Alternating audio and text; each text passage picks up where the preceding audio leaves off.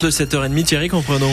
Avec euh, des nouvelles du temps pour commencer. Et ben comme l'a dit Elias euh, juste avant, et ben ce sera nuageux, pas de pluie, mais pas trop de soleil. Aujourd'hui, on fait le point juste après vos informations.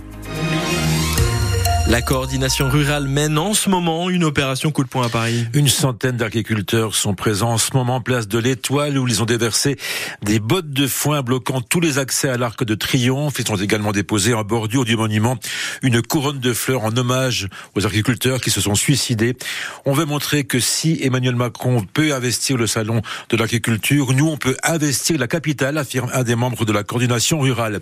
Une colère du monde agricole qui ne retombe pas donc et ce malgré les différentes mesures annoncées par le gouvernement, comme par exemple la mise en place de permanences pour répondre aux problèmes administratifs et concrets des agriculteurs et leur donner des réponses rapides et adapter leur situation. C'était le cas hier à la sous-préfecture de Montbéliard. Benoît Fabry est le directeur de la direction départementale des territoires du Doubs.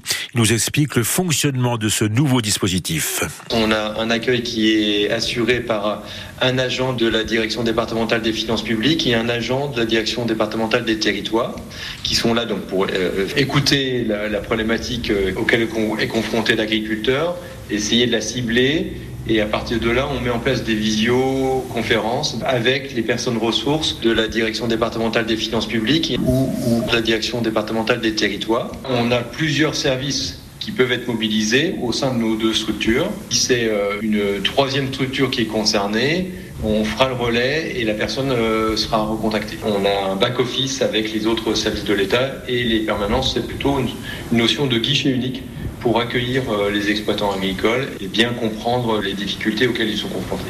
Une autre permanence aura lieu donc ce matin de 9h à midi à la direction départementale des territoires à Belfort. Toutes les infos à retrouver sur francebleu.fr. Deux blessés graves hier soir dans un accident de la route à Gromagny dans le pays souverain. Pour une raison encore inconnue, une voiture avec six personnes à bord a violemment percuté un muret. Les blessés les plus graves sont la conductrice de 34 ans et un enfant de 14 ans. Ils ont été transportés à l'hôpital Nord-Franche-Comté. Les Restos du Cœur lancent aujourd'hui et jusqu'à dimanche leur grande collecte annuelle. Est de récolter au niveau national 9000 tonnes de denrées non périssables et des produits d'hygiène.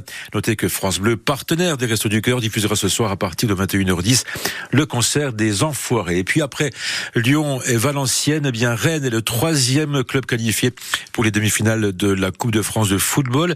Après sa victoire 3 buts à 1 sur le Petit Pousset. Puis Envelay, club de National 2. La dernière affiche, Paris Saint-Germain Nice aura lieu le 13 mars. Ce soir, les Parisiens leaders du championnat de 1 se déplacent sur le terrain du troisième, l'AS Monaco.